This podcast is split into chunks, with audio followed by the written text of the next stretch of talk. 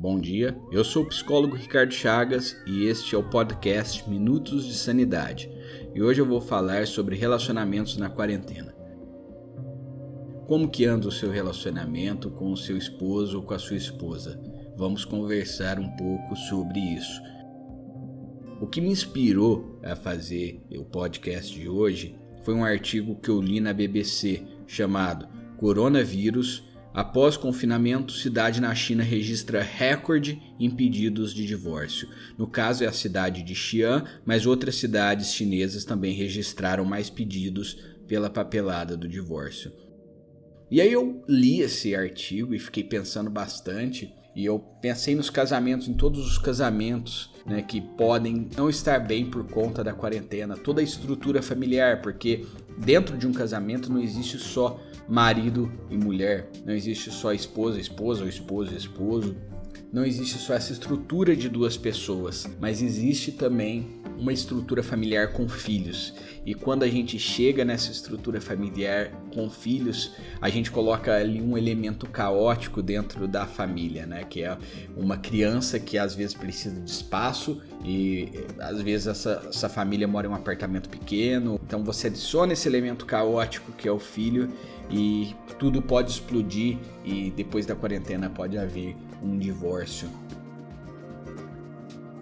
Mas esse artigo também ele traz esperança. Eles entrevistaram uma escritora chinesa chamada Lisa Zhang, Lija Zhang, corrijo, e que ela diz: grandes episódios como este fazem as pessoas pensar mais nas suas vidas e o que realmente interessa. É verdade também que os casamentos que sobrevivem à quarentena devem seguir mais fortes. Isso daí eu concordo bastante com ela. Eu acho que os casamentos devem seguir mais fortes, com certeza, principalmente porque os casais que foram forçados a conviver juntos durante a quarentena, eles vão trabalhar, mesmo que indiretamente, o relacionamento deles.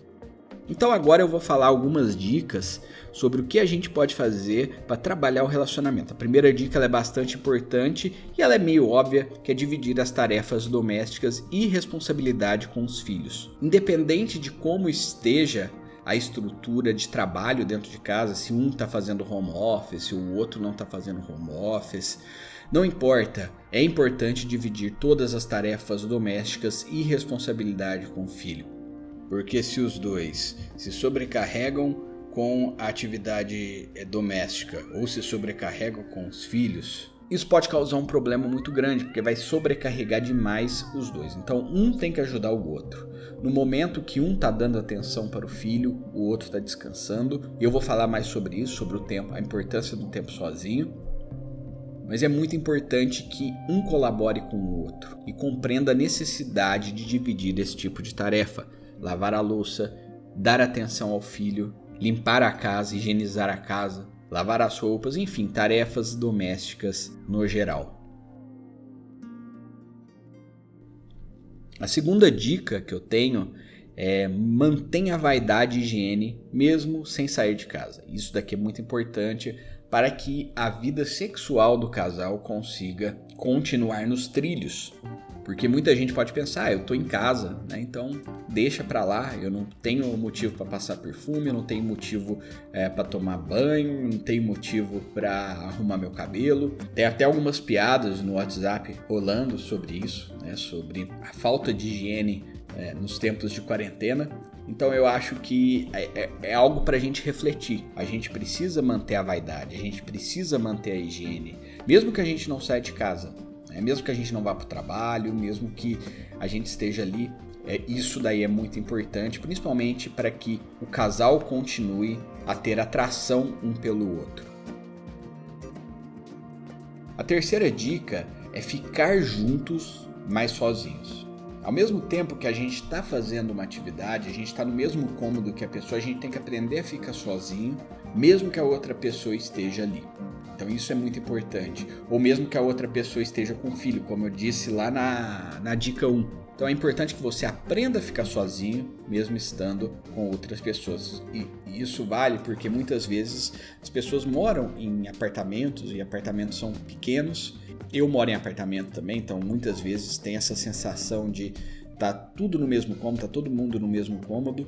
Então é muito importante que a gente consiga fazer as nossas coisas, uma leitura, uma atividade artística, uma atividade culinária, a gente esteja integrado nesse fluxo solitário, mesmo que, que outras pessoas estejam naquele mesmo cômodo. Então, aprenda a ficar sozinho mesmo estando junto. Eu acho isso muito, muito importante. A quarta dica que eu tenho aqui vai um pouco na contramão do que eu falei na dica 3, que é fazer atividades juntos. Mas ao mesmo tempo que a gente tem que fazer as nossas coisas sozinhos, a gente precisa também fazer atividades juntos. Isso vai fazer que a gente estabeleça um laço. Eu sempre falo que eu sempre repito Quase todo episódio falo sobre o fluxo, a importância de praticar o fluxo, de fazer atividades que deixem a gente entrar em fluxo. Eu falo até do, do episódio que eu falo sobre psicologia positiva e fluxo aqui toda vez, mas eu, eu realmente bato nessa tecla porque ela é muito importante. Pode ser atividade de jardinagem, pode ser uma atividade culinária. Fazer esse tipo de atividade juntos vai fortalecer cada vez mais o relacionamento de vocês. Agora, a dica número 5 é fazer uma autoavaliação sobre o próprio comportamento. Muitas vezes a gente está muito estressado pelo confinamento, pelo, por, por toda a situação do que está acontecendo. A maioria das pessoas estão estressadas, estão ansiosas. Então, é muito importante autoavaliar o próprio comportamento. A gente às vezes coloca a culpa só na outra pessoa. Outra pessoa tá brava, a outra pessoa tá não tem paciência comigo, mas se a gente não faz uma autoavaliação, se a gente realmente está colaborando com a casa, está colaborando com o relacionamento, então a gente precisa ter essa autoavaliação. A gente tem que esquecer o orgulho nessa hora. É fazer a autoavaliação falar assim: nossa, ó, naquele momento eu achei que, que a outra pessoa tinha gritado comigo, mas na verdade eu falei um comentário que ela não gostou, usei um tom passivo-agressivo, não gritei, mas falei baixinho, com alfinetando. Enfim, pense nisso. Número 6, praticar a empatia, entender o lado do outro. Às vezes a outra pessoa está estressada por conta de é, não tá aguentando mesmo, então a gente tem que entender que o outro também está estressado e conversar sobre isso. É muito importante praticar a empatia, entender o lado do outro. Inclusive, isso é algo que o psicólogo americano Marshall Rosenberg fala no livro dele Comunicação Não Violenta. Então eu vou deixar o link, quem quiser comprar esse livro. Aparentemente, quando você vê a capa, você fala, ah, é mais um livro de alta ajuda, mas é um livro realmente muito interessante. É um livro de psicologia e que se você comprar ele através desse link da Amazon que eu vou deixar, você vai ajudar bastante o podcast a continuar a crescer. Então é um livro que eu realmente recomendo. E ele fala muito sobre a prática da empatia dentro de um relacionamento e como que a gente faz essa comunicação não violenta. Eu espero que vocês tenham gostado desse episódio. Se você estiver precisando de fazer terapia, entra lá no meu site www.ricardochagasterapiaonline.com.br. Lá tá falando explicando certinho valores e tudo isso. Eu espero que você tenha gostado e até o próximo episódio.